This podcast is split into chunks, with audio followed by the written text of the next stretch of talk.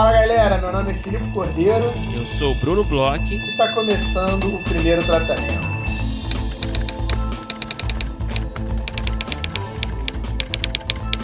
Fala Bruno! Tudo bem? Filipe Cordeiro, como é bom ouvir a sua voz. Brunão, é, você tá com uma voz boa também, é, de alguém que acabou de voltar aí do litoral. Como é que foi aí seu passeio, Brunão? Você curtiu seu, seu, seu, descanso? Merecido descanso? Cara, foi bom, cara, foi bom. Dei um rolê lá em Búzios, de máscara, sempre, com muito álcool gel na mão, no bolso, na carteira, no bolso de trás, no bolso da frente. É, cara, foi bom, cara, foi bom. Deu pra curtir uma praia um pouco, um solzinho, relaxar um pouco. Mas também fiquei trabalhando de lá, né? Inclusive gravamos o, episódio da semana de lá, a entrevista. Enfim, foi um misto aí de, de trabalho com lazer. Que às vezes funciona, às vezes não. Eu acho que dessa vez funcionou, cara. que bom, cara. Foi bom, a gente fez bom. bastante coisa. A gente gravou, teve aula, teve reunião, teve um monte de coisa aí. Wi-Fi. Até fiquei preocupado de estar, de estar atrapalhando aí sua seu merecido, de novo, merecido eu não descanso. Mereço, aí. eu não mereço. Não, mas o Wi-Fi, cara, Salvador, cara, o Wi-Fi funcionou muito bem lá do hotel. Então, realmente não teve erro, cara, não teve erro. Agradeço a sua paciência. E, enfim, mas é isso. Agora voltamos à, à normalidade. Eu, pelo menos, voltei.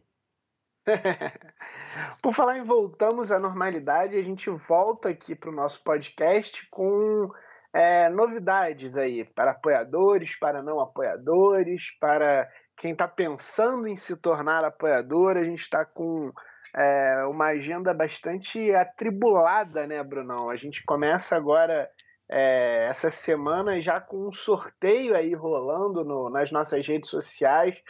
O que está rolando aí em termos de sorteio, Brunão? Cara, tá rolando muita coisa, cara. Primeiro tá rolando esse sorteio que tá maravilhoso ali para duas credenciais, quer dizer, desculpa. Primeiro tá rolando esse sorteio maravilhoso para credencial do Série Lab no nosso Instagram, que não para de tocar. Eu recebo notificação o dia inteiro aqui de gente querendo participar do sorteio. A gente, para quem não sabe, está sorteando em parceria com o Série Lab, nossos parceiros. A gente tem muito orgulho de de fazer essa parceria com eles. A gente adora eles, a gente adora o evento que esse ano vai acontecer online. E a gente está sorteando em parceria com eles aí uma credencial no nosso Instagram. É só você chegar lá no post do sorteio, tem todas as instruções lá de marcar amigos, de curtir a página, curtir as duas, as duas contas, né? Tanto o primeiro tratamento quanto do Série Lab. E a gente também está fazendo um sorteio de credencial do Scilab para apoiadores, né? Então, então é isso, estamos com duas frentes aí de sorteios, uma é, no nosso Instagram, aberta para todos que escutam a gente, e também outra para apoiadores que já estão, né? A galera ali da, da faixa lá do Divino Amor, de, do apoio, já está concorrendo automaticamente a esse sorteio, e a gente vai anunciar no começo da semana que vem, certo, Felipe? É isso mesmo. Agora, no início da semana que vem, a gente já vai sortear aí para os dois. A gente está é, fazendo esse sorteio aberto e, como a gente não pode deixar de esquecer, a gente está fazendo um fechado para os nossos apoiadores, né? É, a gente super recomenda o Série Lab. Esse ano ele vai ser num formato diferente, né? Por conta de tudo que está acontecendo, mas vão ter aí palestras online, vão ter rodadas de negócios, estão com vários players super interessantes. Então tá aí, um mega prêmio. É... Verifiquem as nossas redes sociais. Apoiadores, fiquem de olho, a gente vai colocar no grupo, vai avisar o ganhador também. E boa sorte aí a todos, bom, bom Série Lab aí pra galera, já tô ansioso, não vejo a hora aí da gente poder participar do evento. Estaremos Além, lá. Estaremos é, online lá. Né? Estarei aqui, estarei aqui, mas estarei lá. É verdade. Além do sorteio, né, Brunão? A gente também já está chegando aí nos finalmente aí de uma das outras iniciativas que a gente fez, essa sim só para apoiadores. Acabou aí semana passada a data de inscrição de projetos para mentoria. A gente tem falado aí nos últimos dias, a gente recebeu vários projetos, a gente recebeu mais de 30 aí projetos aí. de roteiristas interessados em ter essa mentoria com o Paulo Barata, é, projetos de crime, né? E, ou drama familiar e ou drama familiar, porque eu já vi que a gente tem alguns projetos que tem as duas coisas. Esses aí é certo. Jackpot, né? Essa galera. é. Então aí também em breve, em meados de outubro, a gente vai anunciar para, para as pessoas que mandaram os projetos quais foram os três escolhidos, vão ser três é, projetos que vão receber essa mentoria. Vai ser uma primeira fase que vai ser conjunto, uma espécie de laboratório, depois vão ter encontros individuais. Então, aí, é, obrigado por todos os que enviaram seus projetos. E em breve a gente tem o resultado aí e vai passar a acompanhar junto com os roteiristas, né, e o Paulo, o desandar, o desenrolar aí dessa mentoria, que pô, é um dos projetos mais legais aí que a gente está conseguindo fazer no podcast, né, Bruno? Exatamente, olha, projetos de altíssimo nível, como sempre. É, tô curioso, cara, para ver quem, quais vão ser os projetos, né, que vão ganhar essa mentoria, né? A gente, é, a gente mais faz um trabalho ali de, de organização e quem vai fazer essa escolha é o Paulo Barata. É, mas enfim, a gente, eu estou curioso para saber quem que vai levar essa mentoria. Vai ser uma experiência ótima, tenho certeza para todos os envolvidos e também quem não conseguir nessa ocasião é, ter o projeto escolhido, faremos outros, outras ações parecidas em breve, se tudo der certo. E, enfim, o grupo realmente de apoiadores e as recompensas estão agitadíssimas. E também temos mais uma, né? Mais uma ação aí nova que a gente anunciou na semana passada as nossas redes, a gente não falou aqui no podcast, que é uma outra ação assim. É, que, que, é focada em estudos, né? focada no aprimoramento de conceitos, no aprimoramento teórico, que é uma coisa que super requisitada por todos, que vai ajudar muitos roteiristas, tenho certeza, que é o grupo de estudos, né, Felipe? Fala um pouco dessa nova ação para quem não conhece ainda. É, essa ação que começa, terá seus primeiros encontros na próxima semana já. E nós dois vamos participar, né, Felipe? Dessa vez apenas como né, civis, digamos assim, né? Vamos participar do grupo, mas quem vai conduzir o grupo vai ser outra pessoa. É isso, Brunão. Agora a gente, a gente falou aqui desses, dessas duas ações e agora a gente tem uma mais nova, né? Que a gente, primeira vez que a gente fala aqui no podcast, mas quem nos acompanha nas redes sociais já está um pouco mais por dentro e é uma ação muito legal. É, a gente já conversa aqui há algum tempo que a gente tem esse grupo né, de apoiadores e está virando mesmo um grupo de trocas e de é, conversas e materiais. E aí surgiu essa ideia muito, muito, muito legal, assim, que, é, como você falou, a gente está acompanhando como civis, a gente vai acompanhar é, como participante também, de criar um grupo de estudo para leitura de livros, né, de livros de roteiro. O Guilherme Petri, que é roteirista, diretor, amigo nosso aqui do podcast, apoiador, assim, é uma pessoa que está é, aí próxima do primeiro tratamento já há algum tempo, trouxe essa ideia, é, a gente abraçou, adorou, assim, é uma coisa que é, a gente adora poder ajudar a levar para frente e tá, vai adorar participar também, que é uma espécie de clube do livro, vamos uhum. dizer assim, uma espécie de um grupo de estudos mesmo, que é o nome, de livros de roteiro. Então a gente vai começar, né? A gente vai fazer esse primeiro é, grupo de estudo, esse pilotão aí, esse primeira, essas primeiras rodadas de encontros e conversas sobre o livro como Contar um Conto, do Gabriel Garcia Marques. Uhum. É, o Gabriel Petri ele vai fazer toda a coordenação, ele é, fez um calendário com partes do livro que a gente vai ler, com propostas né, é, de formas da gente fazer esse acompanhamento desse grupo de estudo.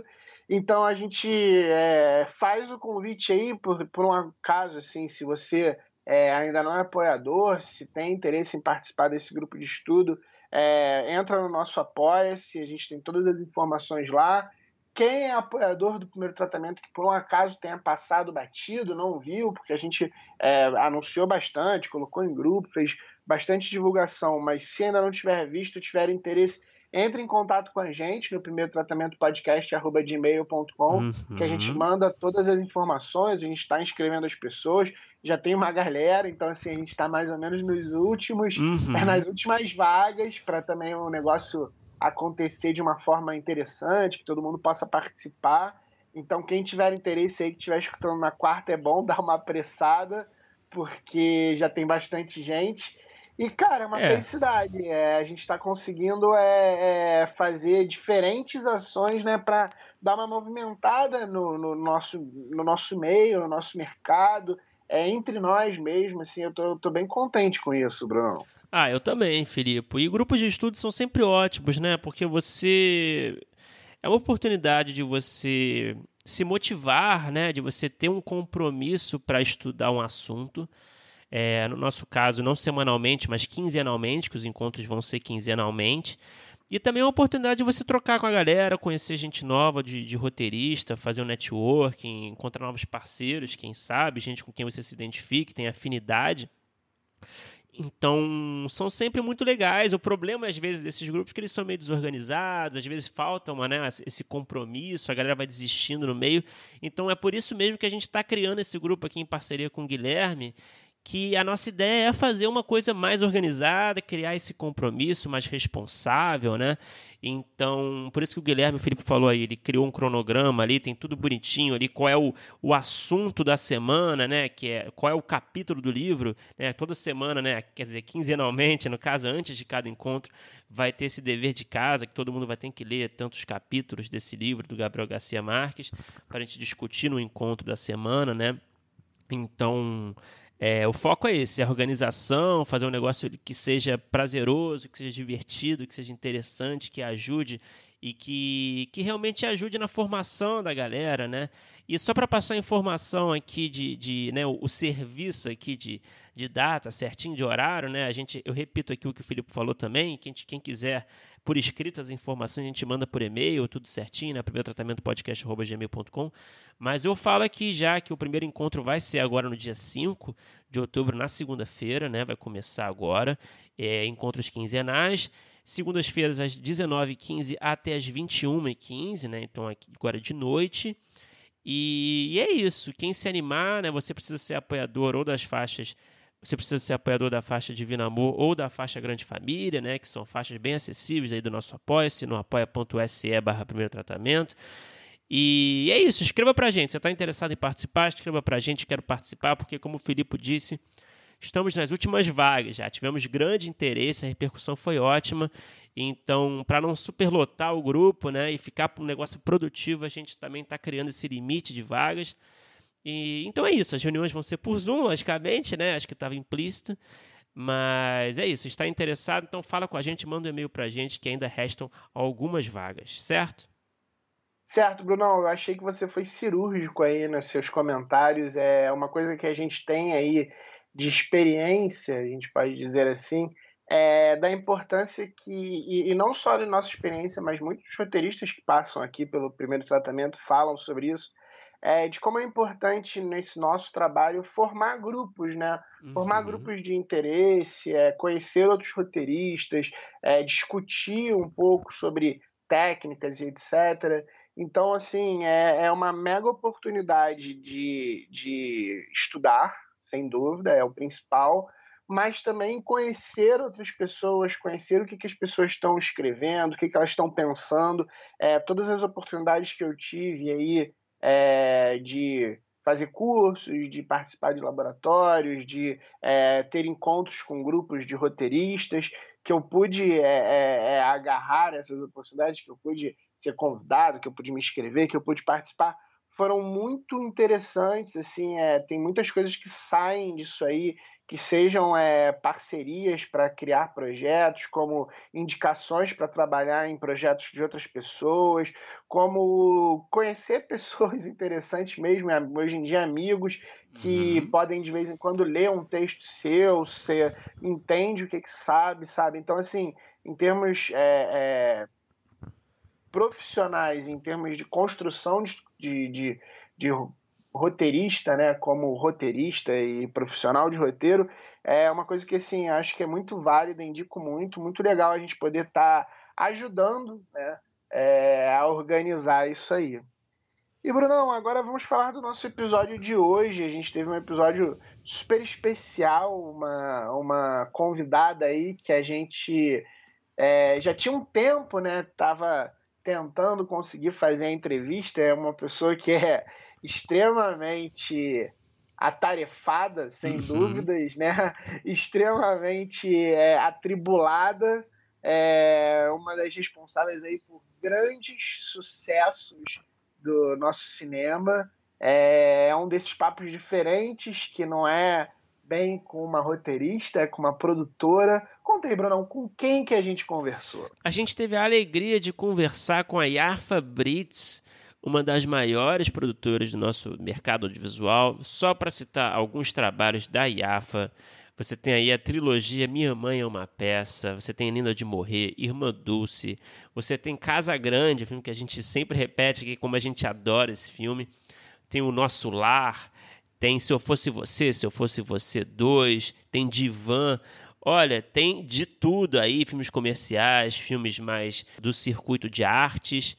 Então, cara, é uma, uma produtora com um currículo muito rico e com um papo muito rico também, né, cara? Eu adoro ouvir a perspectiva dos produtores sobre o mundo do roteiro, o que, que elas estão procurando num roteirista, né? O que, que elas esperam de um roteirista, como é que elas selecionam é, roteiristas para compor uma sala, para, enfim, para escrever um projeto.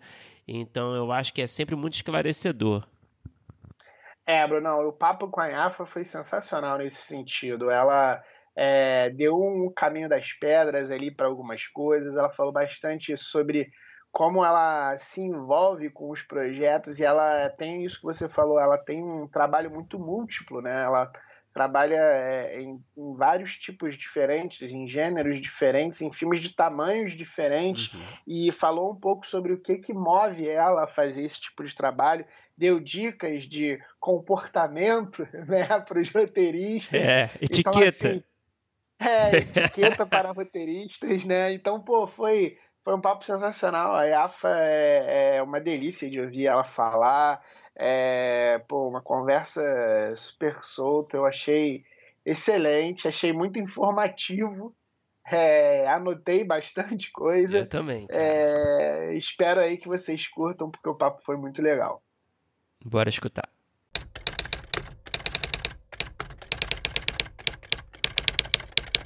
Oi, Afa, eu queria começar o nosso papo agradecendo novamente pela sua presença e primeiro comentando, né, como a gente pô, gosta muito do seu trabalho, admira e como sua, a sua filmografia é rica e diversa, né? Você tem vários filmes aí que são sucessos de bilheteria, você tem filmes mais autorais que a gente gosta muito também.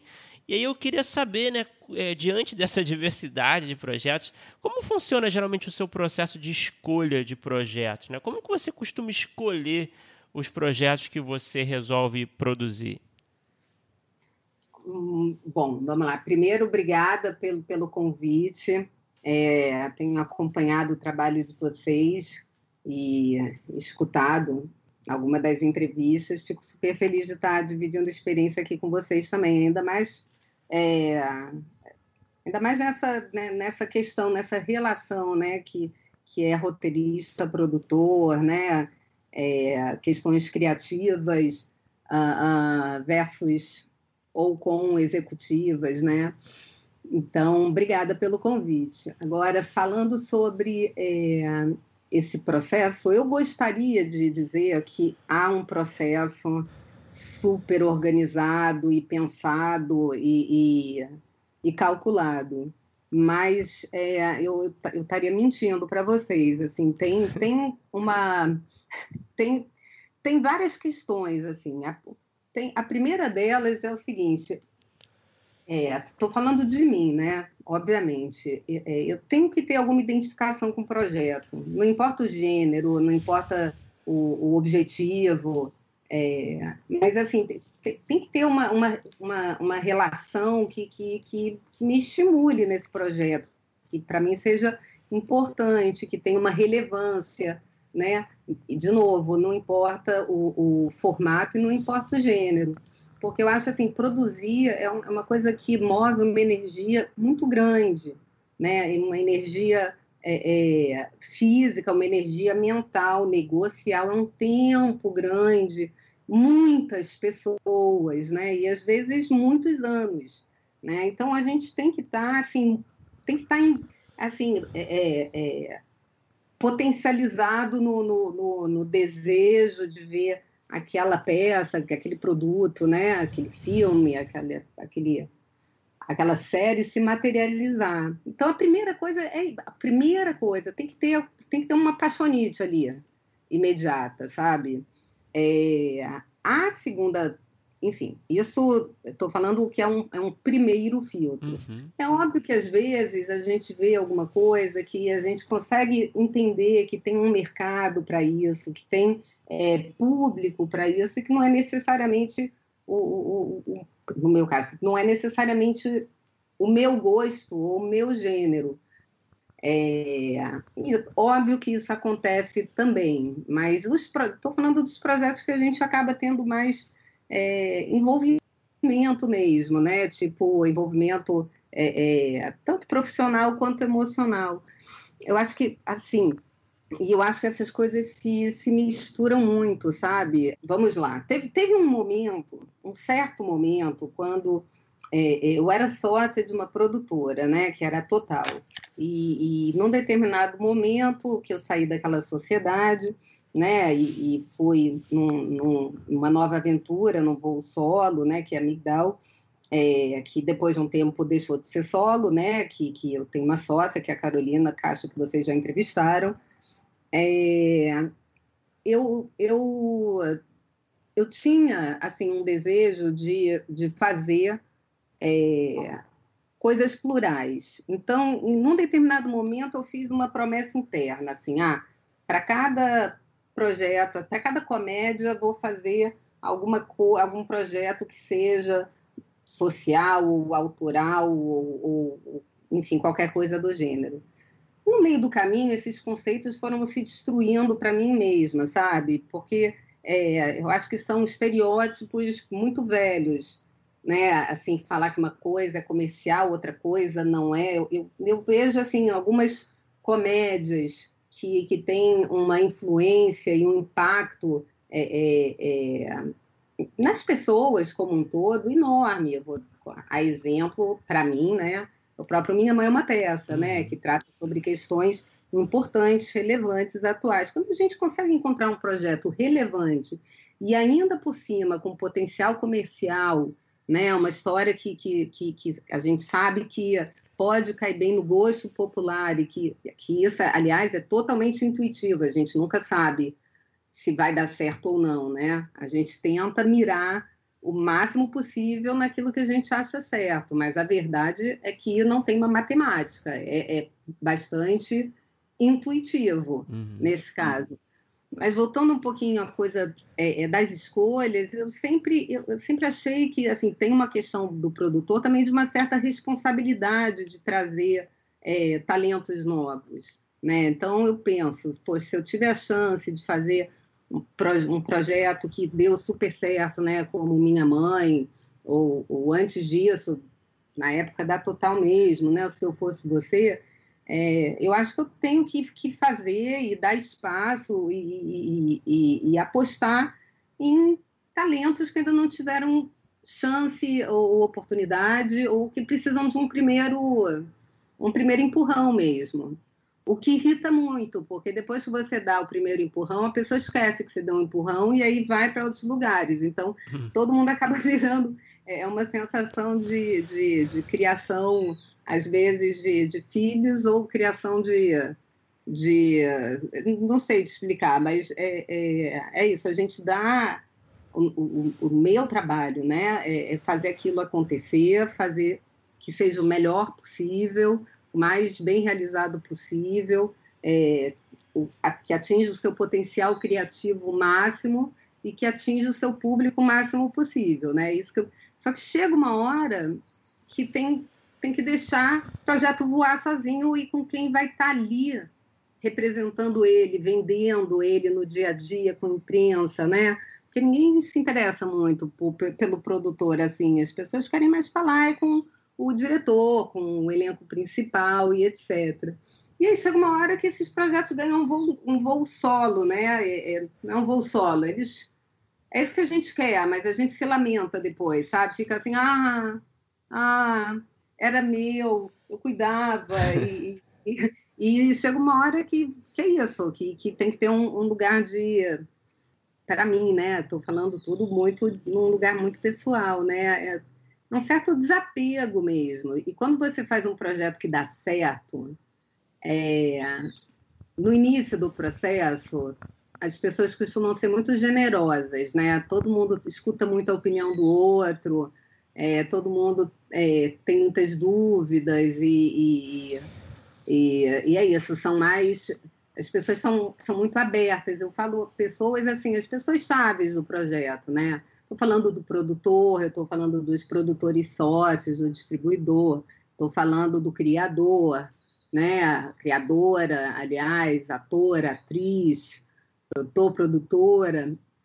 É, é, mas depois que faz sucesso, normalmente é, é, é, é muito gozado, porque todo mundo passa a ter muita certeza do que foi feito, né? Ah, deu super certo, porque isso, porque aquilo, e, e, e, isso acontece muito, né? E tanto que para fazer uma sequência é uma complicação, porque se antes todo mundo tinha muita dúvida e muita e, e todo mundo muito aberto, né, para as trocas, você chega num segundo, todo mundo tem muita certeza, sabe tudo. E foi porque, e foi porque, e foi porque. É, tô abstrair total da pergunta que você fez, mas assim, eu tenho, isso para mim é claro e é um desejo, isso sim é pensado, eu tento trazer um equilíbrio de formato, de gênero, de, de, de para que serve cada uma das coisas. Esse daqui serve realmente a um produto que ele já, o DNA dele é um projeto comercial, se vai dar certo ou não são outros 500 mas ao mesmo tempo tem esse que o DNA dele é, sei lá, é um drama social que a gente sabe que dificilmente vai atingir um grande público, mas que tem uma relevância, né? Isso, assim, isso é bem racional. Agora, como que o projeto acaba virando é, é um, um, um, projeto de dentro da casa mesmo, é, é isso, é muito tipo na afinidade uh, uh, pela temática, né? Uh, eu acho assim, nós ali somos à frente da empresa, né? São duas mulheres, a gente acaba é, é, desde sempre atraindo é, um monte de projetos que tem protagonistas mulheres, dirigidos por mulheres, e também não, e tem, enfim, projetos também de outros formatos, mas é uma questão de identificação uhum. mesmo, né? E uhum. tem projetos que tocam numa coisa pessoal, né? Assim, para mim um filme, por exemplo, que nem foi lançado ainda, mas um filme como o M8, sei lá, um filme que está ali para ser feito há uns 15 anos e e por que, que ele foi feito? Porque num determinado momento era um livro que eu me apaixonei loucamente e achei que aquilo daria uma grande história e aí o trabalho de convencer as pessoas que realmente vai dar uma grande história e, e trazer as pessoas certas, né, para o projeto, que eu acho isso talvez a parte mais, mais difícil, trazer as, as pessoas que vão se empoderar daquele projeto da, da, forma, da melhor forma possível, né, vão, vão dialogar e, e...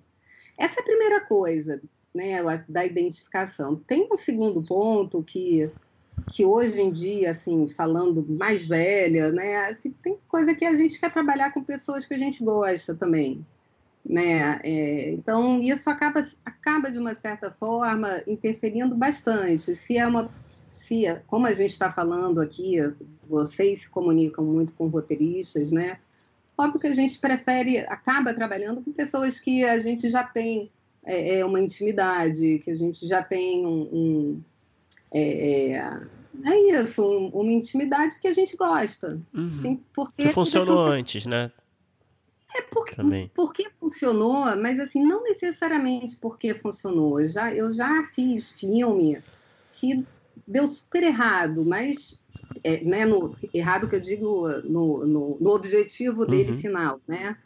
Em termos de, de resultado comercial, mas que o processo foi tão bacana, foi uhum. tão rico, que dá vontade de você trabalhar de novo e estar tá de novo com aquelas pessoas.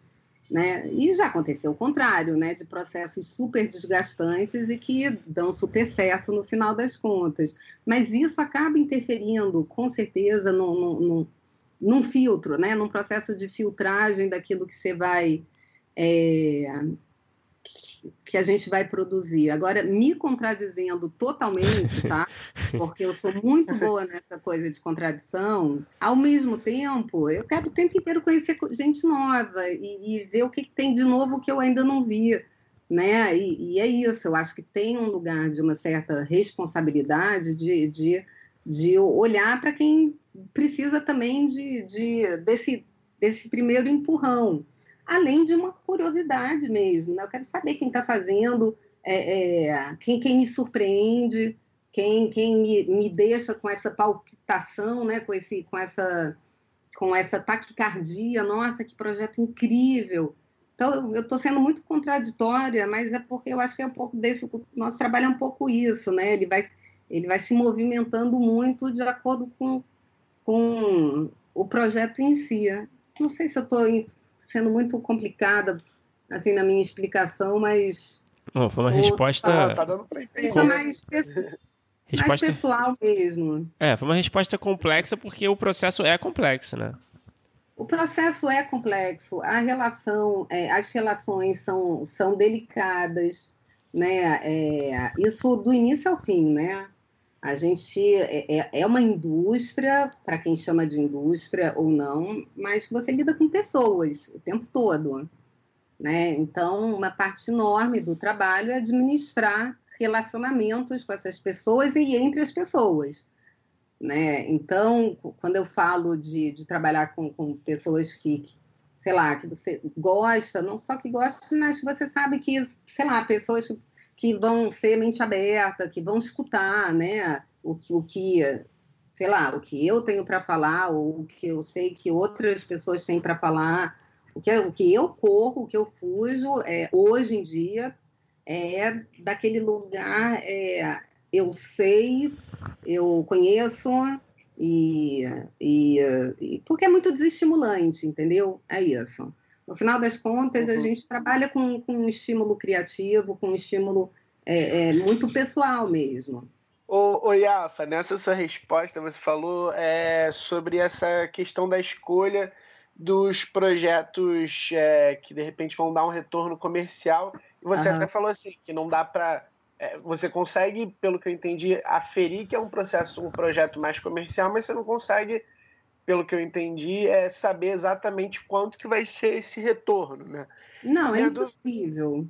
É, é Olha, impossível, eu, né? eu, eu, acho isso assim, eu, eu costumo falar o seguinte, nenhum projeto que eu fiz, nenhum, nada na minha vida é, que deu certo da forma, é, é de uma forma importante, grande, é, nunca nada funcionou porque a gente começou pensando que funcionaria daquele jeito. É, eu, não, eu não acredito nisso. É, isso, acho que isso não existe. Sei lá, comigo, toda vez que aconteceu de um projeto e muito bem sucedido, começou de uma história muito legal, que quer dizer que a gente pelo menos acreditava que era muito legal. Necessariamente a gente estava falando de, de, de atachar pessoas que eram muito famosas ou não. É um projeto que a gente vai gente, o, o processo é isso, a gente vai tentando é, acertar o máximo possível, mas quando a tua meta inicial é acertar, é, eu acho muito difícil que isso aconteça. É a mesma coisa que eu falar para vocês assim, não, vou fazer esse filme para ganhar o Oscar. Esse filme eu vou fazer para ir para festival. É, isso, isso não existe. O que acontece é um processo, né? É um projeto, é isso, que tem pessoas e crianças e investimento e dedicação, que esse projeto tem um DNA, um DNA que é para festival, que é um DNA que é para ou atualmente, né, para ir direto para o streaming, um DNA que ainda é para ir para o cinema, e, e todo mundo está trabalhando para que isso aconteça. Mas você falar que ele vai ser um sucesso, que você construiu ele desde o início para ser um sucesso, é, é, eu acho isso uma mentira. Porque eu nunca vi acontecer de propósito isso. Vamos lá, vou o primeiro Minha Mãe é uma Peça é diferente falar do Minha Mãe 1 do 3, né? É, são, uhum, são outras claro. encarnações. Uhum. É, o primeiro filme, a gente estava falando, vamos lá, vamos contextualizar. É, um, um, um, ator, né, ainda que brilhante e, e genial, é, era um ator que ainda era de teatro, que nunca tinha, lá, quando começou o processo, né, nunca estava começando a entrar na TV a cabo, que nunca tinha ido para a TV aberta, um homem falando, é, é, representando uma mulher, né? Um, uma, tudo, tudo dificultando, né? Então, é, é, o que a gente mais escutava na época, aliás, era, cara, que loucura, vocês enlouqueceram, pirou e etc. Claro que depois é aquele processo, depois que dá certo, todo mundo sabe por quê. Ah, mas era óbvio que ia funcionar. Né? nunca era óbvio antes. Mas vocês tinham a esperança. Não, assim, é, é aquilo, aquilo que a gente estava conversando. Você, você tinha já, já, tipo, pelo menos um A. Ah, isso aqui Não, se... desde, desde que eu vi a peça de teatro, eu fiquei um, eu fiquei encantada pelo Paulo. Eu achei dois, eu fiquei encantada pela peça, pela personagem. Falei, cara, isso daqui é um tipo de humor incrível, um tipo de humor que eu nunca vi, né? É, hoje a gente conhece esse humor, mas sei lá, foi em 2000 e uh, não lembro, tem uns oito anos, era um, um, uma embocadura diferente, né? Então eu acreditava muito, mas assim falar que ah, eu tenho certeza que vai dar certo, eu tenho certeza que vai ser vai fazer, sei lá, 4 milhões de espectadores, que é o que fez, um pouco mais, é, é mentira, assim, para mim. Isso é, é ele, eu acho que ele é capaz de atingir números importantes se você acreditar realmente muito nisso e, e não ficar colocando elementos que ah, vamos botar isso, que é, é, juntar isso com isso, com isso, com isso. Não, não, é, não é uma matemática exata mesmo. Tem é, você não sabe se aquilo vai cair bem para o público ou não, é, até você mostrar para o público, né? Mas a gente, eu fico animada, eu eu brigo com um monte de gente, porque um monte de gente fala que é, tem, as pessoas né, vão falando, cara, acho que isso não vai dar certo, para que, que você está insistindo nisso? Então, em alguns momentos, você tem que acreditar de uma forma quase. Quase uma, quase uma obsessão, né?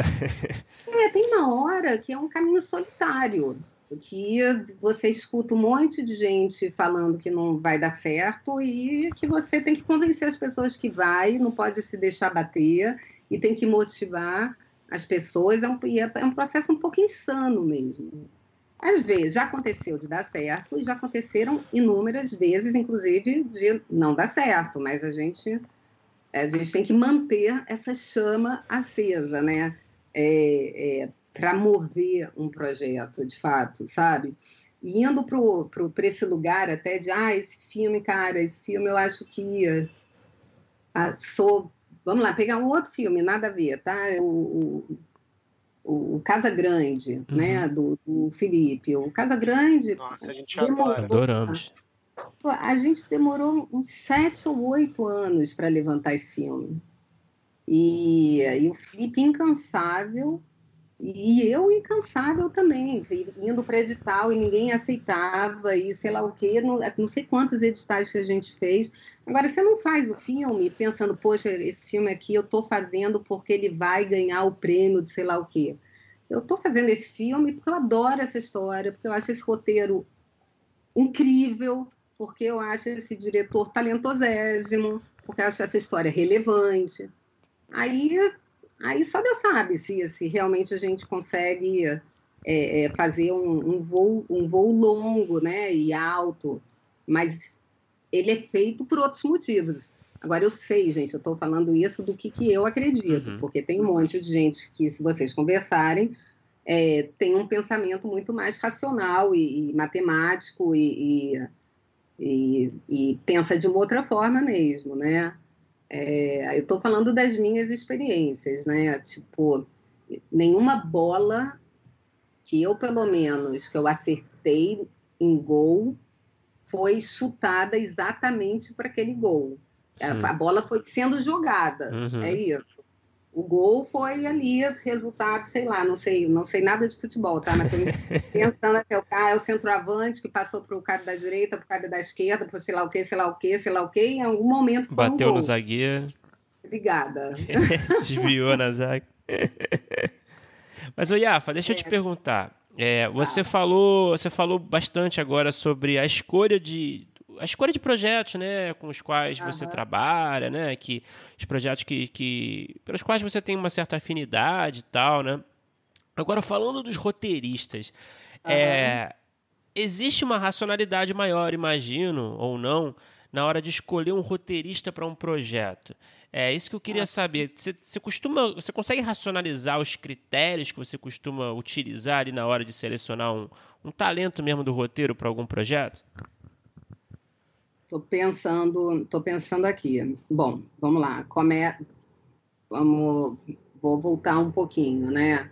Eu tenho um, eu tenho uma sócia que é roteirista, né? Produtora e roteirista, que é a Carol. Uhum. Então, assim, com uma formação muito é, é, gringa, né? E então, assim, a, é, ela acaba influenciando muito nesse lugar de, de montar é, equipes que tenham a ver com determinado assunto, né? E, e, com determinada forma de escrita. Tem gente que não combina com, com, com uma coisa, tem gente que escreve melhor outra, né? É, tem os lugares de representatividade que, que hoje em dia, né, mais do que nunca, a gente tem que prestar atenção. E tô, tô falando aqui, mas estou pensando assim, em projetos com outras características Vamos lá, tem projetos que chegam, é um roteiro que, que eu recebo, tá? E é um roteiro que eu acho, que eu, sei lá, acho que ou que é uma grande ideia, ou que é um grande roteiro, ou que é um, algo médio, mas que com potencial de ficar bem legal se envolvendo as pessoas certas, né? É, mas que, por outro lado, o grupo de pessoas envolvidas ao redor daquele projeto ou daquele roteiro me interessam muito, né? Ou seja, muitas vezes é sobre o roteiro, muitas vezes é sobre o grupo de pessoas ao redor daquilo, né? Uh, e é claro, sim, na hora de, de, quando é um projeto que já chega com o autor, a gente tenta direcionar o máximo possível para ele seguir com esse autor né? Mas se tem que ter um segundo autor, um terceiro, um quarto, eu acho que o mercado hoje em dia é muito maduro, acho, pelo menos, é, com os próprios roteiristas, de, de entenderem que isso é um processo natural, né? Às vezes o roteirista fica exausto, já não vê mais, precisa de ajuda, chegou num limite, precisa de um outro olhar, né? E, e aí é muito caso a caso mesmo, é muito caso a caso é, caso a caso, em termos de, de da onde veio a, o projeto. Se é um projeto que, que, nasce dentro da produtora, por exemplo, é uma relação muito diferente, né? Que é um projeto, assim, não, é, sei lá, é, esse, esse projeto eu tô, eu tô, eu, eu, eu vi, eu comprei os direitos, eu, eu quero, é, é, eu quero, não, é, é uma outra relação, é isso é uma a autoria tem que ser respeitada, mas tem uma um, uma relação diferente com essa autoria, sabe? Então, uhum. é, é, o lugar de onde vem esse o projeto, é, é, ele define muito também esse processo de escolha dos roteiristas, né? Vamos lá, um projeto que vem do, do, do, do, do, do ator que conhece a personagem, que sabe como que essa personagem fala e sabe quem que escreve para essa personagem, uhum. né? Então, isso é um tipo de, de, direcionamento. Um outro não, uma comédia é, com um perfil assim assado, uma comédia de humor negro, sei lá. É um, são, eu consigo até visualizar as carinhas enquanto a gente está falando, né? Mas não vou correr o risco de, de, de, de que me joguem pedras falando qualquer nome. Mas, assim, comédia de humor negro é outra coisa, nonsense é outra coisa, um, um drama é, é, outro, um, um, filme né, que quer trazer questões feministas ou, ou, LGBT, são, uhum. cada, cada projeto é uma composição totalmente diferente, realmente. É, o Iafa, é, ainda é, circulando essa área né, da, do, da relação roteiristas-produtores, é, roteiristas costumam ter costuma ser uma questão muito grande, ainda mais para quem está começando, ainda quem não está inserido no mercado. Como é que você vai é, circular mesmo pelo mercado, como é que você vai conhecer produtores, né? Sempre essa dúvida, como é que você se apresenta, né, para uma produtora, você manda um e-mail, é, você adiciona nas redes sociais, você liga. É, como é que você recomenda, na sua experiência, na sua visão, como é que você recomenda que roteiristas se apresentem para produtoras? É, é você, para você é bem-vindo, costuma ser bem-vindo roteirista que, sei lá, encontra seu e-mail na internet e, e, se, e manda um e-mail se apresentando? Como é que você enxerga isso? Ó, eu vou começar pelo que não funciona é, aqueles e-mails spam, onde tem todos os nomes de todos os produtores do mercado. e, não é nem cópia oculta, né? É, você não sabe nem se a pessoa errou, né, coitadinho, ou, ou, ou, não, mas isso é aquela coisa que você sequer abre, né? Eu acho assim, quando é, eu recebo um e-mail personalizado, é, é, onde, onde, eu realmente, onde a pessoa realmente está falando de coisas é, é, ali naquele e-mail que eu que eu estou entendendo que ela realmente está falando comigo, né? Tipo, fala citando, ah, eu vi aquele filme que eu gostei muito, conheço o, esse trabalho que eu achei sei lá o que, esse eu achei horrível. Mas quando, quando a gente recebe uma, um, um approach de alguém que te conhece, já é você não tem como não olhar para isso, né? E eu falo isso porque é a mesma coisa comigo. Se eu vou para um é, é, também vender algum projeto, né, apresentar para um canal, para um distribuidor, para um, um ator, inclusive, eu, eu tenho que conhecer essa pessoa, né? Até para mostrar para ela que ela realmente me interessa. Então, acho que é muito importante o, o roteirista saber com quem ele está falando e não, não, não sair chutando é, é para tudo quanto é lado, sabe? Porque a gente sabe quando, quando é uma coisa ou quando é outra. Agora, estou falando assim, porque eu, eu recebo muito, muitos e-mails. É a melhor forma? Não, não acho a melhor forma.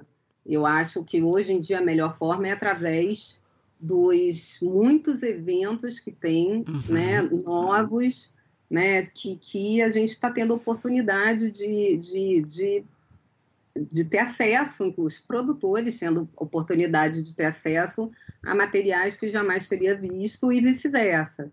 Eu acho que esses eventos, né, esses que promovem esses encontros, têm sido super, super legais é, é, para, para uma aproximação, sabe, com, com o produtor.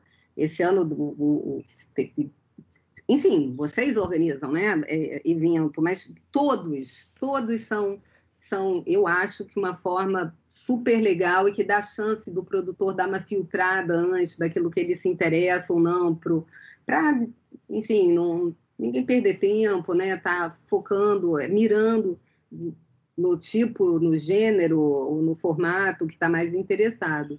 Agora, quem não, sei lá, por qualquer motivo, não participou, não entrou, não foi selecionado por, por esses eventos de, que promovem esses encontros, é claro que, em última instância, em algum momento, é, é, você consegue chegar nas pessoas. E, vamos lá, em algum momento da vida, é, vou lá para trás, tá? Em algum momento eu recebia um, um roteiro que do Se Eu Fosse Você. Hum. Eu, eu, chegou, né? É, de um ator que, que tinha escrito o primeiro tratamento há milênios de, de anos atrás. Né? Ele mandou um e-mail, um e-mail, eu vi o nome, mas assim, poderia também não ter visto, mas assim, é aquela coisa que, ah, ah isso pode ser interessante, não custa nada ver. Né? Então, tem que tentar, essas coisas acontecem, né? É, é, aconteceu, claro, também de, de, de, às vezes a gente receber um approach tão engraçado e tão diferente que você acaba olhando de uma forma diferente. de novo, é, é, assim, eu sei que é complicado para quem está começando, eu sei, e, porque eu, eu já comecei também. E quando eu comecei, eu lembro de fazer listas, eu tenho mania de listas, com o nome de todas as empresas que na minha época, imagina, gente, não tinha. Minha época não, não existia nem Ancine, não tinha nada, era. Nem sei como é que eu fiz aquilo, mas eu lembro de ligar e me apresentar e pedir um encontro com todas as pessoas que eu, sei lá, que eu coloquei naquela lista que eu achava que poderiam me dar uma oportunidade, né? Então, acho que, que é um pouco isso, né? Eu acho que quando você se apresenta e se coloca também disponível, não só para apresentar um projeto, mas às vezes para participar de uma sala, né? Para é, é, eu, eu, a forma que a disponibilidade também é uma coisa que eu acho que ajuda muito é, é, nesse contato inicial. Tô, agora, gente, eu estou falando desse esse, essa relação com com o, o roteirista, né, com o criador, é, hoje está muito facilitada realmente por conta é, é, desses eventos que não existiam, sei lá, há 10 anos atrás, não, sei lá, não existiam. Ah, o Rio to See deve ter o quê? Cinco anos, né? O que era o Rio Content. Uhum. Tinha o Festival do Rio, que sempre também né, estimulou esse tipo de encontro, mas nunca tão profissionalizado é, é, como agora. E, e, e, era isso mesmo, era acessar a pessoa, era pegar o e-mail da pessoa, se apresentar da forma é, é mais personalizada possível e, e, menos prolixa possível também, né, mais objetiva, porque hoje em dia a gente recebe muita informação, né? Acho que um pouco isso. É óbvio, aliás, uhum. pensando mais aqui, se você tem uma indicação, olha, sou amigo do fulano de tal que, que achou que era uma boa ideia eu te procurar, sabe? Você tentar encontrar elos uhum. com, com, com a pessoa, sabe? Faz toda é, diferença, né? Você, toda. Ah, fulano me passou seu e-mail, conheço não sei quem, né? Exatamente. Exato. Não, isso muda, e você sempre conhece alguém em comum, né? Que, que vai te, te dar, é, te dar um, essa força, acho, né? Mas faz toda a diferença você ter, é, não é nem ser recomendado, é isso, peguei teu telefone com a pessoa tal.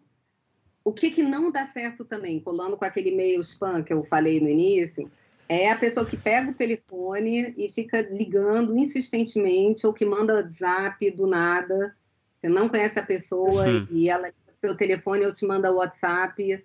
É, isso é, é, super desagradável, é super constrangedor, é, além de invasivo, né?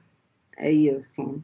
É, Olha. É o, é o que eu não recomendo, aliás. E Olha, eu vou te então... dizer assim, vocês não perguntaram ainda, mas eu vou falar assim para vocês assim o que, que eu acho que um, um produtor também espera de um roteirista, tá? Hum, ótimo. É, oh, oh. Eu, eu acho, além, obviamente, de esperar por um é, resultado, por um, por, uma, por um roteiro genial, maravilhoso, fantástico, pronto em é, no menor tempo possível, né? Só estou brincando, óbvio.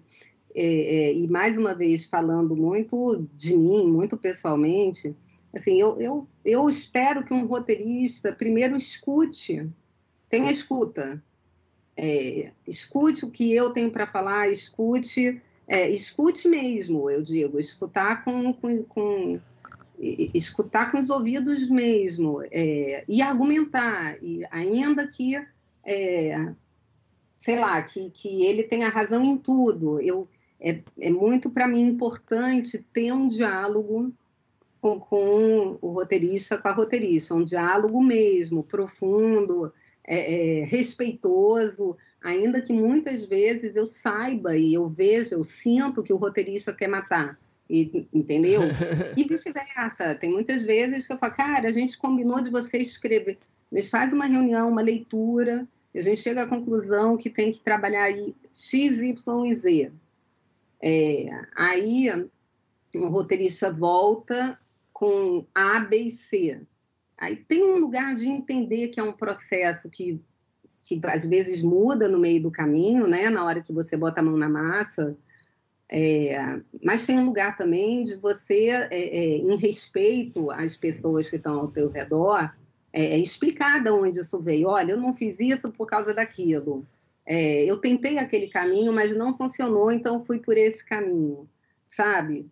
É, porque é muito, é muito frustrante o, quando o, o processo é todo, você tenta e todo é, é, não é combinado, é, é, é todo mundo olhando para um lugar e, e, e, aí tem, sei lá, uma pessoa, é isso, isso não é, não é nem só com roteiro, né? É qualquer pessoa, mas já que a gente está falando de roteirista especificamente, cara, roteirista tem que ter escuta, tem que ter é, paciência, tem que ter é, tem que ter um, um, um, olhar generoso, né? Já que é um processo que se divide com muitas pessoas, ao mesmo tempo tem que bancar, tem que convencer. Mas assim, até para bancar e convencer, é, não é só por é, é, o que o que é muito irritante é o eu sei, eu conheço, eu já fiz. Se eu falar uhum. isso para alguém, eu, eu, eu vou ficar chateada comigo mesma, entendeu? E eu sei que eu caio nessa de vez em quando. Mas não, tem que argumentar, tem que explicar por quê, né? E, e, e não vir com verdades absolutas e fechadas. É isso, sabe? É um processo de troca, um processo de troca com, com o roteirista. Eu acho, cara, ele é muito intenso e ele é muito de confiança. E, e, e o roteirista fica ali muito tempo sozinho, né? Enquanto o produtor está ali esperando, né? Passa um mês, passa um mês e meio, e aí mil coisas aconteceram na cabeça do roteirista, no processo, né? Ele surtou, voltou, desistiu, tal, tal, tal, tal. O produtor só está ali esperando, né? Então, às vezes, eu acho engraçado, porque o roteirista já chega exausto, já chega puto, já tá puto. É, você não sabe com o quê, mas ele já tá puto, já sabe... Não sei se vocês entendem o que eu estou falando. Mas é, eu acho, assim, o que, o que eu espero do, do, roteirista, além de técnica, obviamente, né? E isso é uma coisa acessível, a técnica, né? Hoje em dia, os roteiristas, em termos de formação, né? Além de técnica, talento, obviamente, e, e, e dedicação, né? É, é, você vê que a pessoa está realmente empenhada, é, é, isso, tem que, tem que ter um lugar de, de, de, de escuta, eu acho isso, para mim, é super importante, de troca. E, uhum. e de, é isso, de, de, de negociações é, é, de alto nível, é isso. Uhum. E, Afa, é, eu gostei que você falou vocês sobre... Vocês escutam coisas muito contrárias disso? O que, que vocês escutam, assim, dos, dos, as reclamações dos roteiristas? Não muito contrária. É, normalmente, é, principalmente é, no microfone, os, os, roteiristas não reclamam tanto dos produtores. mas, mas, mas, eu, mas é, é, meio por aí. Eu acho que o, o, maior diálogo possível sempre é a melhor coisa, né? Uhum. Para os dois lados. Eu acho que, que acaba que de vez em quando a questão de, de ruído no, na comunicação, que é o que faz mais a diferença, né? Completamente. É, e tem a coisa do é, ego, né? Às vezes é difícil escapar é. desse ego, né? Pra, pra, pra galera de, de, de, criação. E também não só essa galera, os produtores também, imagino, né? Ah, todos nós, né? É isso, é um lugar de. Tem, tem, tem um confronto egóico sempre, né? E, e isso, isso, é fato, né? É, é é do ser humano, uh, mas eu acho que tem uma racionalidade que pode superar isso, né? Essas, esses confrontos bélicos, né? É, que é isso, que é o lugar do, do diálogo e do respeito mesmo, né? As pessoas querem se sentir respeitadas, elas querem se sentir ao menos escutadas e querem se sentir parte do processo. E isso é outro conflito que eu acho que tem com às vezes eu percebo e talvez seja paranoia minha, tá? Não sei. Mas, assim, é, é, eu não sou uma produtora roteirista, né? Igual tem muitos. Mas eu sou uma produtora que é, me envolvo do início ao fim do projeto. No roteiro, na filmagem, me envolvo quando eu digo, não é que eu, eu tento também ter esse lugar de, de, de escuta e de é, é, e também de entregar, de confiar a quem você convidou para trabalhar com você, né? Porque se você convidou aquela pessoa, é porque você respeita, admira e confia nela, né? Claro que dá ruim no meio do processo às vezes, mas teoricamente é por isso. Mas é, é, eu sinto dentro, às vezes, dentro desse processo do, do, do produtor que, enfim, participativo, criativo, não é só o executivo, que às vezes tem uma resistência, sabe? É, é de roteiristas, de ter. É, é, não é nem de ter a, a escuta, é de de, de, sei lá, eu não sei, é como se eu, eu sinto assim às vezes uma uma uma certa reação, não é reação, é um tipo assim, isso daqui eu, eu que sei fazer isso aqui, deixa que eu sei fazer. Uhum, é, é. O que é fato, tá? Eu acho que, que tem uma hora que, que, que o roteirista tem que bancar. Olha, eu sei, é isso. Estou é, é, me contradizendo de novo, mas olha, estou te explicando. Ele, ele, tem, ele tem que defender aquilo que ele acredita. Mas é, saber defender também é importante, né? Saber. É, não, não, eu acho que tem uma, uma coisa que é dar uma carteirada e dizer é isso porque é isso, outra coisa é, é saber colocar na mesa assim, ah, é, tal escolha por conta disso, disso, disso e daquilo. E aí, quando você abre né, esse leque, você abre também para que as pessoas possam te responder: ah, beleza, você acha isso, mas ainda tem esse outro lado aqui. Então, sempre que, que a defesa é feita, vamos dizer assim, com argumento, as duas partes conseguem conversar e contra-argumentar. O problema é dar uma carteirada, né? É, tem coisas que, que assim, dentro. De... Eu, eu tenho mais um, episódios que, que me levaram à loucura, né? E é, é, é me levaram à loucura porque, assim, é, é, é o que é o que a gente não quer, né? É, por exemplo, ah, não, se, se não for assim, não me interessa. E aí isso já me cria uma repulsa absurda, né? Porque até porque eu acho que eu sou incapaz de falar isso para alguém. Ah, se não for assim, não me interessa. Talvez seja uma é, uma falha minha, inclusive de caráter. Mas se eu escuto isso, eu já fico, eu entro completamente na defensiva, né? É, eu, enfim, mas de novo, eu estou falando talvez isso seja uma, uma certa paranoia, porque eu tive ao longo desses anos processos muito legais e muito ricos e, e às vezes muitas brigas, né? E, e às vezes de brigas é, é, é, que saíam um pouquinho até da educação, né? Tipo, mas porque estava todo mundo olhando para o melhor do projeto e, e, e nem sempre para sua própria não, mas para uma coisa maior, sabe? É, eu acho que o, o, a discórdia ela é muito positiva e rica para o pro processo, para ficar o melhor roteiro possível, né? Uhum. Discordar é bom, discordar é, é saudável. Agora, quando vira guerra e quando vira é, é, olhares muito, muito divergentes de um, né, de, um, de um mesmo projeto, de um mesmo roteiro, aí que fica complicado. E, enfim, e é aquela história que não tem, não tem, é, não tem um vencedor, né? Mas depende de quem é o dono daquela história e quem trouxe, quem, e do, do acordo que esse roteirista fez com esse produtor, né? Tem muitas coisas que envolvem esse processo também, né? Uhum.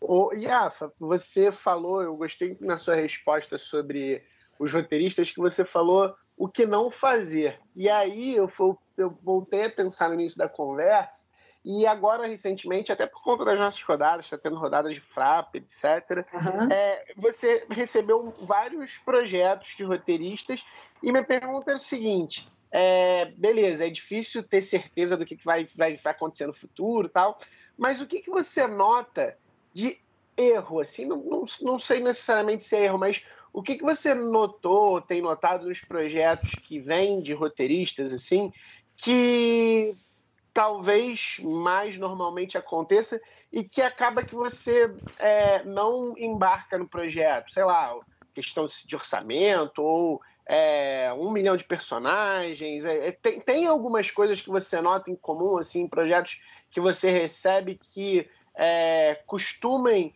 ser coisas que você já olha e fala, ah, isso aí é melhor não, não entrar nesse projeto? Não, eu acho, vamos lá, é, quando eu vejo uma coisa que eu acho que é impossível de se fazer, né? ainda que pareça super interessante, mas para fazer isso é, é, vai ser, sei lá, mover montanhas, etc. Eu, isso, enfim, já é um, um, um filtro de não, não, não chegar nesse projeto, né? Mas aí, enfim, certamente algum produtor vai querer bancar é, essa aventura, como como eu já tive meus momentos de, de bancar aventuras gigantescas também. Né? O nosso lar foi uma delas, aliás. Mas, assim, estou pensando aqui. Eu acho. Eu, os roteiristas estão, me parecem, que estão muito mais profissionalizados, mais preparados na hora da apresentação, sabe? É, na hora de. Tem, não, vamos lá, vamos lá pensando nas últimas experiências, tá? É, uhum. Às vezes você se interessa por um projeto e o pitch é ótimo, mas, enfim, o projeto não é para aquela hora, para aquele momento, não, não é, é não é, por, não é culpa nem do roteirista, nem do produtor, é porque não rolou. Isso acontece sempre, isso é o que mais vai acontecer. Você ter conversas, conversas ótimas, onde todo mundo vai achar que aquilo vai dar certo, que vai ser o máximo, e, e que simplesmente não rola. Não rola porque, porque não rolou, porque não, tinha, não era o mercado, porque já tinha algum projeto parecido, porque alguém foi na frente, né? É, existem o, aqueles momentos que você vê um projeto, mas na hora que você fala com o, o, o, o criador, a criadora do projeto, a pessoa se enrola tanto que dá até pena de você não ter ficado só na leitura, né? Porque isso acontece muito. Você tem que, você tem que estar preparado para fazer um, um, bom pitch do teu projeto e responder as perguntas que vão ser feitas, né? E, e ainda desse jeito, mostrando abertura, mas mostrando também firmeza, né? É, é, é um lugar, é, é, é, enfim, você, os roteiristas têm que saber vender seus projetos, é isso. E às vezes as vendas são muito ruins, né? E aí fala, ah, não, não vou nem perder tempo com isso aqui, porque isso aqui vai me dar um trabalho enorme, eu não consigo nem, nem conversar com essa pessoa, não consigo entender o que ela fala, por exemplo. E é uma pena porque tem gente que não se expressa bem mesmo, né? Assim, normal, né? As pessoas não, não nasceram todas com o, o mesmo skill. Mas eu acho, assim, a, o, o, o que uma boa apresentação, um logline claro, né? informações claras, referências boas daquilo que você vê, da tua visão. É, é, isso já ajuda muito, isso tem acontecido, tá? Muito, assim, pelo que a gente no escritório tem visto.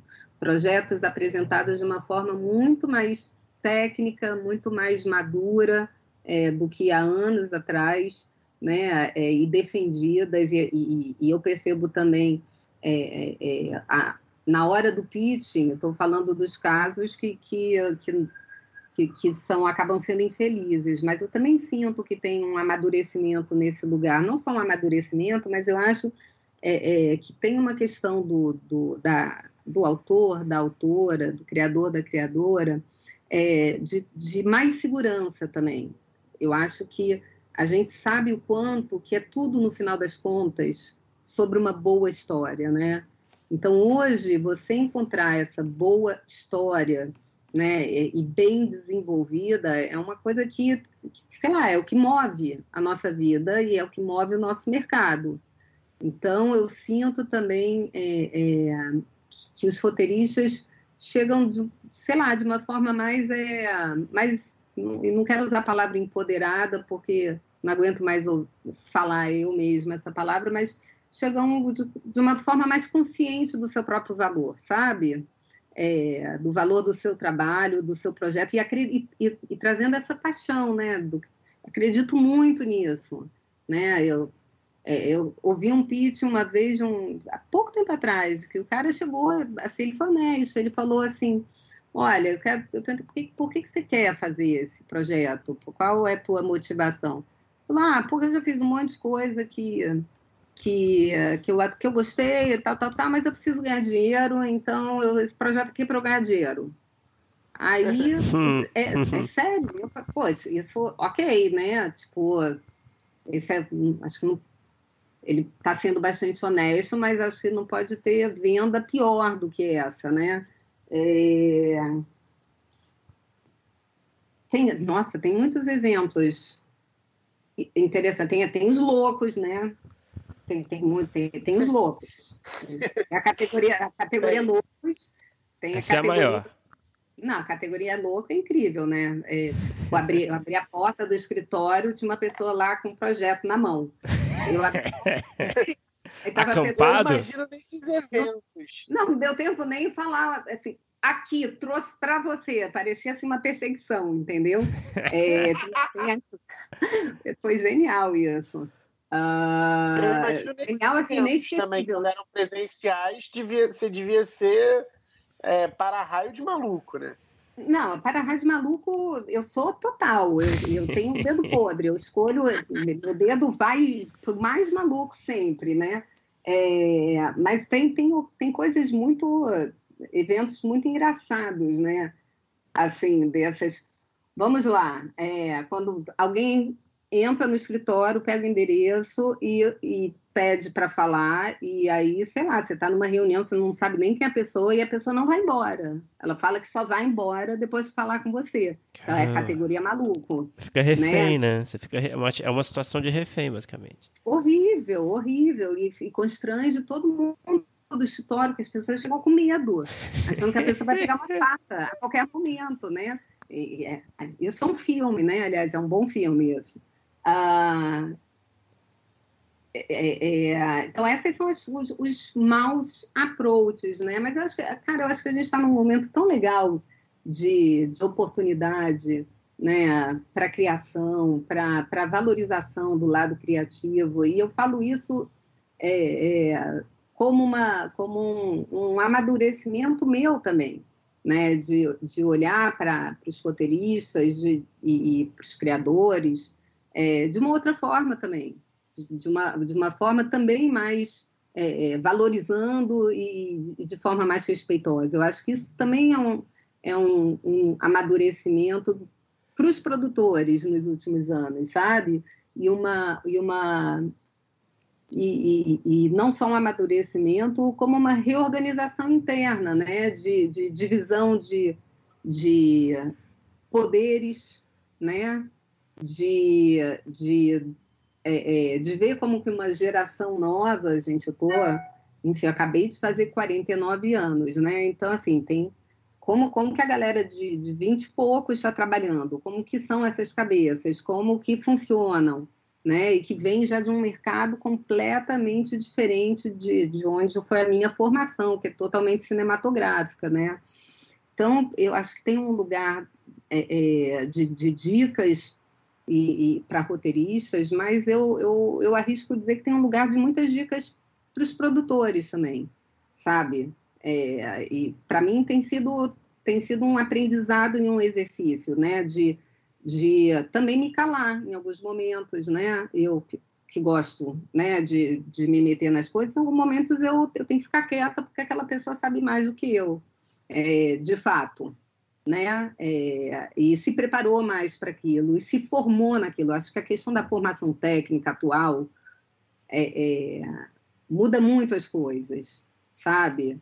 Em vez de, de é, é, daquela coisa antiga que, sei lá, dos roteiristas que, que, que vinham, que eram, é, sei lá, que eu nem sei por que, que viraram roteiristas em algum momento. Eu não sei, no que não tinha essas preparações formais, eu acho, como tem hoje.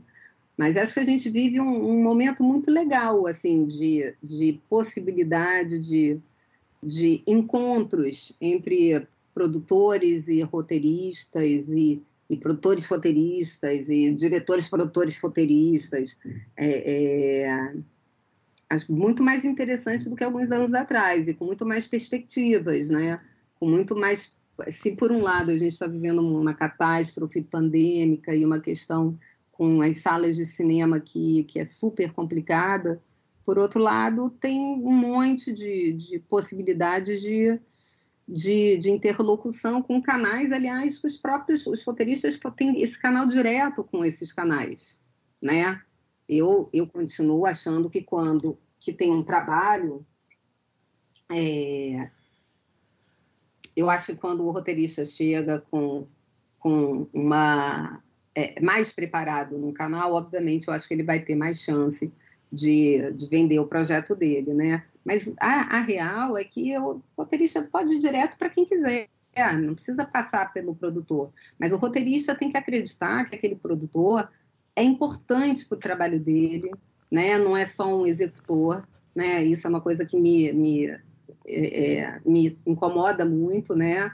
É, eu quero, assim, que o cara chegue, né? A pessoa chegue em mim porque ela acha que eu vou fazer diferença no projeto dela, que não só que eu vou viabilizar, não só que eu vou levantar recurso ou executar, mas que eu vou realmente é, é, é, que trazer eu, alguma coisa para o projeto, né? É, assim, é isso que eu espero também de quem traga, não é só é, indo por um outro lado, né? Olhando por um, por um, por uma outra lente, né? Assim, é, aí é muito bom quando tem esse tipo de, de encontro, é, é sei lá, e o projeto dá certo, e ele vai para frente, e ele acontece, e tudo mais. É muito bom. Uhum. No mínimo, conhece pessoas interessantes. Uhum. Você falou agora sobre essa fase que a gente está vivendo, né, de pandemia. Mudou a forma de você olhar os projetos? Como é que você. Quais são suas previsões, entre aspas, se tem alguma, é, para os projetos que você está tá procurando? Você está pensando em coisas é, menores? É, para produzir em termos de quantidade de gente, etc. Ou você acha que em breve, vacina, etc., não sei, é, vai possibilitar e você já está olhando para frente? Como é que você está pensando em projetos em relação a essa situação que a gente está vivendo? Uh, vamos lá, acho que a gente já passou por alguns, é, alguns, algumas fases, né? No início, eu estava completamente catastrófica, acabou, eu vou para um kibutz em Israel, vou, acabou tudo, né? Tipo, também não tenho como chegar no kibutz, porque não pode pegar avião, então é, teve aquela fase tipo de, de choque, né? O que, que a gente faz? E, e, e, fica, e, e choque também com, com pessoas contratadas, projetos em andamento e tal. Aí depois teve uma fase que eu acho que ficou todo mundo obcecado em fazer projeto que caiba na pandemia. E aí foi, e eu inclusive, tá? Eu, eu sou uma delas. Vamos fazer aquele projeto que é perfeito numa locação só, num só, sei lá o que só, e, e é tudo no, no, no, no zap, e é tudo no, na, na tela, e etc. E alguns desses projetos aconteceram, né? Alguns desses projetos vão acontecer, mas aí eu acho que foi também foi, foi uma onda, né? É, para tentar pensar no que daria para fazer naquele momento. E eu acho que agora, é, acho que agora a gente está pensando em coisas que vão acontecer é, independente de pandemia. Você pode ter um puta projeto, um puta roteiro que se passa numa locação, mas não é por causa da pandemia que ele está naquela única locação mais. Eu acho que isso, acho que as pessoas são esgotadas disso, entendeu?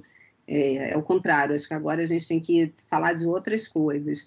Isso eu estou falando em termos de, de conteúdo, em termos de dramaturgia, de direcionamento da dramaturgia. Agora, falando em termos de tamanho de projeto, é, tem, cara, tem horas que, que, que a, acho que a gente tem que fazer coisas muito menores e muito mais mais de fácil execução, e tem horas que eu acho que não, que vamos, sei lá, daqui, se não é agora, daqui a um ano, é, é, a gente vai voltar a filmar de uma outra forma, né? Voltar a filmar, não, já, já estamos, né? Tem gente filmando. é, mas certamente de uma forma diferente, porque eu acho que essa pandemia não é uma coisa de agora, eu acho que é uma coisa que, enfim, aí é também opinião pessoal, né? Vão vir muitas gripes pela frente, vão vir muitos vírus pela frente, a gente sabia que isso ia acontecer em algum momento, e começou a acontecer agora, né? Mas isso não tem limitado a gente em termos de ah não isso não porque tem muito figurante. Não não é por causa disso. Ah isso é de época. Não tem projeto de época para fazer inclusive é, é, quando terminar quando, quando a gente puder filmar. Mas a gente adaptou esse projeto é, não não não foi para poder filmar a gente adaptou esse projeto antes porque a gente está com questões super graves acontecendo na política do audiovisual brasileira há sei lá, três anos. Então, a gente já está lidando com limitações e adaptações há muito tempo. A pandemia foi mais uma, mas, assim, estou pensando aqui, a decisão sobre o tamanho do projeto, é, a, a, gente já tem pensado nisso desde, é isso, há muitos anos. Né? Então, objetivamente falando, a gente está olhando para projetos. Né? Projetos que caibam no tamanho da produtora, projetos que caibam no perfil da produtora, dentro desse lugar que dê um match, né?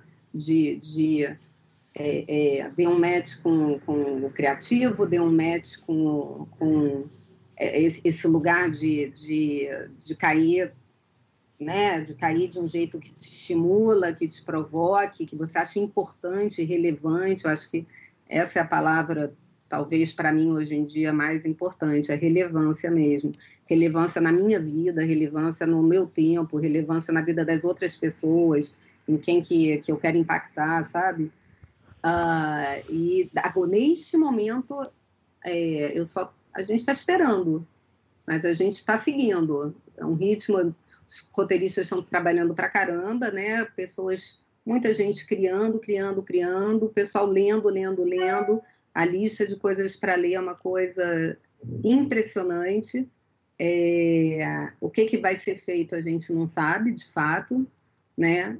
E acho que tem uma outra, tem, tem uma vertente que eu acho que vai ficar mais, acho não, tem, já está rolando, né? Que vai aparecer muito mais, que são projetos numa linha talvez menos, é, uma linha menos uh, uh, ficcional, né? mas projetos mais, é, mais reality, mais branded, mais é, é, projetos que são menores e que não necessitem de necessariamente de, de recursos públicos, né? Isso eu vejo se proliferando diariamente, mas também vejo projetos enormes direcionados para grandes orçamentos dos streamings, né?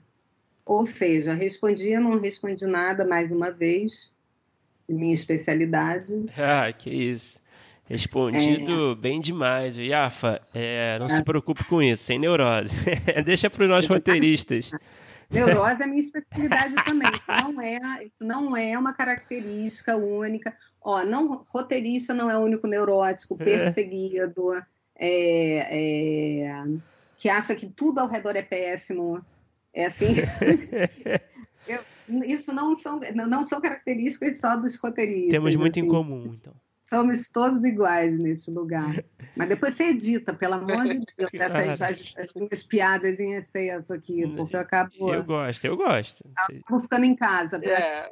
É isso. Eu tô curtindo muito é. para cortar muita coisa. É, mas depois, depois roteiristas irão escutar e irão me criticar Entende? Serei criticada e julgada. Vai ser cancelada. É isso sempre.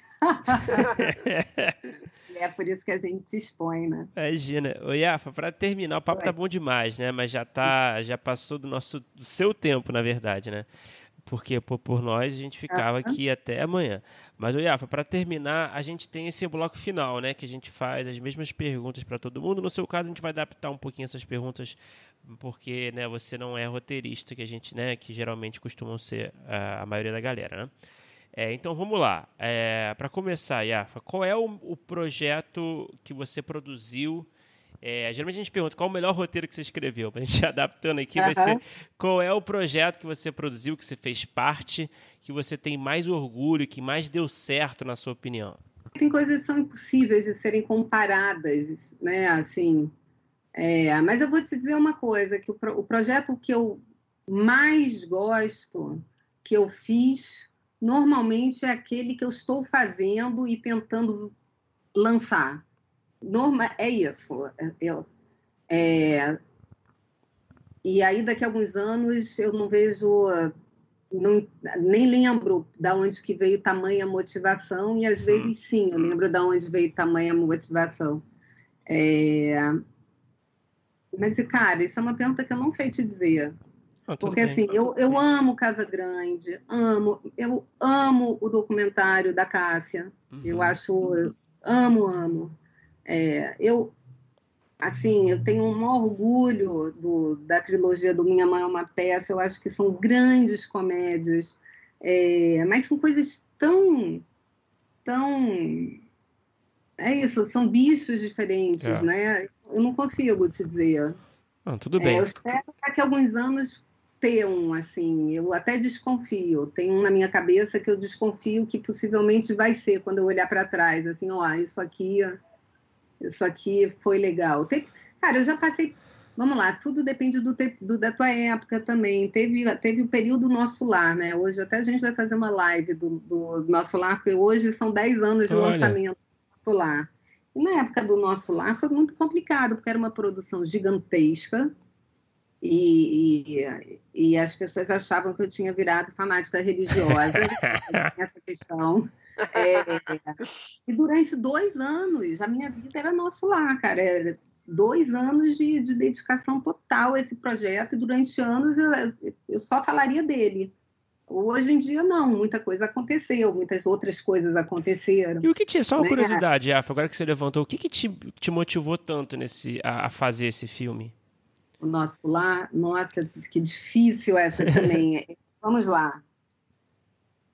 A temática, é, é, a questão espiritualista me interessa muito como um todo. Eu sou uma pessoa, eu, eu eu tenho interesses, eu tenho interesse muito grande, muito pessoal e sou muito curiosa é, sobre as escolhas e os caminhos espirituais como um todo.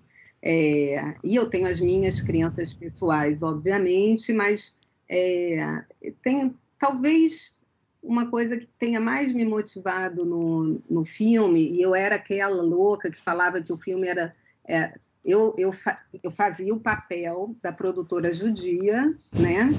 que estava adaptando um filme, que foi um livro, adaptando um livro de ficção científica, para tentar afastar é, é, é, do espiritismo, né? Então eu, eu, eu, eu, eu acreditei nesse discurso que só eu acreditava, mas era o meu discurso na época. Mas tem uma coisa que, que eu gostava muito e gosto até hoje, que é uma coisa bem simples, que é tipo filmes do bem. Sabe uma coisa uhum. que você sabe que vai fazer bem às pessoas e que vai ser muito importante é, é, na vida de muita gente, independente da sua crença e, ou, ou do seu é, é, é, ou de você ser agnóstico ou, ou, qualquer coisa, talvez aquilo te faça bem e te faça pensar em, em, em, em alguma coisa que, para mim, também é muito importante, que é pensar sobre a morte, né? É, inclusive, o livro que eu estou lendo hoje, que, sei lá, demorei 15 anos para abrir, foi é, o livro tibetano da vida e da morte, né? É, uhum. enfim, são assuntos, mas, mas no final das contas, além das pessoas envolvidas, que eu tenho muito carinho, muito, muito amor, né? São relações muito muito importantes para mim, né, com Wagner, né, que é o diretor, roteirista e produtor também, é, com, com, com, aquele elenco e com, foi, e com aquela aventura de fazer um filme daquele jeito. No final das contas é o seguinte, é, é, é um, é um filme do bem. Uhum. E para mim era muito importante naquele momento que eu, inclusive que eu estava muito deprimida, é, é, porque eu não estava vendo sentido em nada que eu estava fazendo. Então, e eu acho que isso volta com o assunto lá do início, que é sobre as escolhas, né? É, as escolhas têm a ver com aquilo que faça sentido para você, senão você fica dois anos fazendo alguma coisa, três anos, não, sei, dois meses que seja, fazendo uhum. uma coisa que você não acredita. Isso é horrível.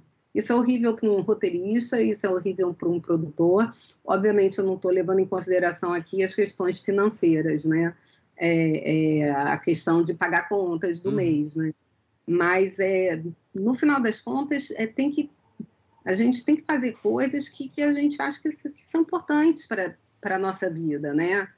E, e, no final das contas é isso. Me repetindo uhum. mais uma vez, foi eu eu eu estava muito feliz de fazer, muito animada e motivada a fazer um, um filme que poderia ser é, é, essa essa visão do mundo espiritual. É, é isso. deu super certo. E, deu e super. A, é. é. E Afa, voltando aqui ao nosso nosso bloco final, é, ah. Qual é qual? Vamos lá, essa pergunta é ainda mais complicada então, que a primeira. Não responde a pergunta, não tenho resposta. Então, né? portanto, tá? É. É, qual é o, o projeto que você produziu, o filme que você produziu, qualquer formato, que ele não ficou exatamente do jeito que você esperava, não deu tão certo quanto você esperava? Pode ser em termos de resultado, pode ser em termos de experiência, pode vale tudo.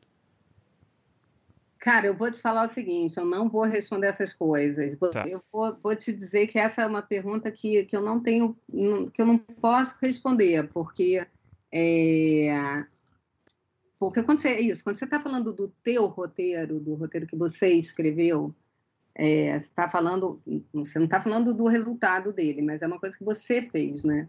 Quando eu falo de um, de um filme que eu produzi, tem muitos filmes uhum. que eu uhum. gostaria que tivessem sido completamente diferentes é, seja no resultado final, seja é, é, no processo, né? seja na direção, seja na escalação, seja na direção, seja no roteiro. Tem uhum. muitos, assim. É... Só que eu não vou te responder porque eu, eu posso magoar claro, pessoas, claro. entendeu? A gente entende. É, é, é, sei lá, não não, não arrisco, mas eu uhum. posso te dizer que são muitos. Uhum. Agora fica um pouco mais fácil o nosso quadro. É, ah. Qual é o projeto que não é seu, que você acabou de assistir e você pensou assim, putz, e aí pode ser até estrangeiro, nacional, pode ser longa, série, filme, mas você pensou, putz, eu queria ter produzido isso, eu queria ter participado de alguma forma desse, desse filme, ou série, o que quer que seja. É, nos últimos dias, eu tenho trocado zaps com algumas pessoas mais íntimas, falando que eu queria muito ter feito, apesar de que eu não poderia ter feito, o I May Destroy You, por exemplo, que me impactou hum. muito. Assim como eu gostaria muito de ter feito The Morning Show, assim uhum. como eu gostaria de ter feito. Tem tanta coisa que eu gostaria de ter feito e, e e porque me tocaram e porque são maravilhosas, né? Mas assim, essa semana eu falei sobre, é, nossa, tomara que um dia eu possa fazer uma coisa tão, é, de novo, tão relevante, tão importante, tão diferente, tão para mim, né? É, agora estou falando, isso foi é a última série que eu vi. Agora falando de de cinema, ah, nossa, são tantos também. Tem tanta coisa que eu gostaria de ter feito. Se eu, se eu chamar meus filhos, eles vão receber, é, responder isso de forma mais fácil Uma... Pô, mas um esses dois já estão ótimos. Mamãe, mamãe, você faz filme em português, mamãe. Na boa. português, mamãe. Entendeu? Então, assim, começa por aí. É... Enfim, vou tentar lembrar outros, assim. Vários filmes do Bertolucci, inclusive. Tem, eu tenho umas, uns, uns diretores que eu sou, ah, que eu sou, que são sonhos, né? Que, é, que são paixões, né? E às vezes até filmes pequenos do Sabe um dos filmes que eu mais gosto, inclusive, do, do Bertolucci, que quase não fez sucesso e foi até um filme feito para TV, é aquele Assédio. Eu sou apaixonadíssima por aquele filme, por exemplo. Aquele filme é um dos que eu guardo, que eu tenho trilha, que eu tenho tudo. É, porque, enfim, vai entender. Super, sei lá quantos anos já tem esse filme. Ah, muito bem respondido. E, Afa, para terminar, fica à vontade também se, se você não, não, não, quiser responder. Tá. Qual é a ideia, qual é o roteiro que você tem, é, que você tem ali separado para produzir? Qual é o projeto que você tem em desenvolvimento? Enfim, é, que você ainda não conseguiu realizar, mas que você sonha em ver nas telas algum dia pronto, que está ali, que, se quer um, que você tem uma paixão especial por esse projeto. Não precisa falar, assim, muitos detalhes, assim, só em, em linhas gerais, assim. Estou é, pensando aqui. Ah, não vou dar spoiler. não vou dar spoiler. Mas tem. Nossa. Tem vários. Nossa, tem, tem, tem projetos que, cara, que, que eu vou dar de tudo. Olha, posso, posso, posso dar um spoiler, né? Uhum. Tem, tem um livro que a gente adquiriu os direitos, o Alguns Humanos, um livro de contos de um autor chamado Gustavo Pacheco, um livro super difícil de se adaptar, de se pensar, mas é, nossa, quero muito que, que fazer porque o livro é incrível, a primeira adaptação que foi feita pela pela pela Carol ficou incrível, é, então é, é um dos projetos, mas como esses a gente vive, a gente pô, tá o tempo inteiro com uma uma lista ali de quatro, cinco, né, que, que a gente quer muito fazer. Quatro, cinco é um certo exagero, mas dois, três. Uhum. Perfeito. Perfeito. Perfeito, Iafa. Pô, muito obrigado por conversar com a gente. Mas é bom, é bom ter essas conversas. Acho, acho, acho super bacana. Acho, acho, Pô, tem, eu acho muita coisa. Eu acho muita coisa. Acho que o produtor queria ser roteirista, inclusive, para não ter que depender do roteirista, hum. sabe? Eu, eu, acho, eu acho que o roteirista queria ser produtor para não depender do é. produtor. É. E eu acho que todo mundo Aqui queria ser diretor para não depender do produtor. Então, tem tudo isso também, sabe? São relações interpessoais muito complexas. Ah, interdependentes, né? O que faz ser bem genial. Ah, beleza, Yafa. Bom, brigadão, foi, foi demais, foi bem legal, super informativo, esclarecedor. Eu adoro escutar assim um ponto de vista assim que a gente que é muito útil para nós, né, pra galera que vai ouvir com certeza. É. E que também tem muita coisa diferente que eu não esperava ouvir, assim, que é legal, assim, muito, muito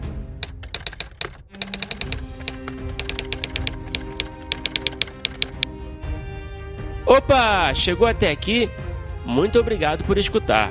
Não se esqueça de assinar o feed do primeiro tratamento no seu agregador de podcast favorito. Comentários, sugestões ou em busca de consultoria para o seu roteiro? Mande um e-mail para primeirotratamentopodcast.gmail.com que responderemos assim que puder. Já ouviu falar da nossa campanha no Apoia-se? ganhe recompensas exclusivas e nos ajude a continuar entrevistando nossos roteiristas favoritos. É só entrar em apoia.se barra primeiro tratamento e se tornar um apoiador. Muito obrigado novamente e até o próximo episódio.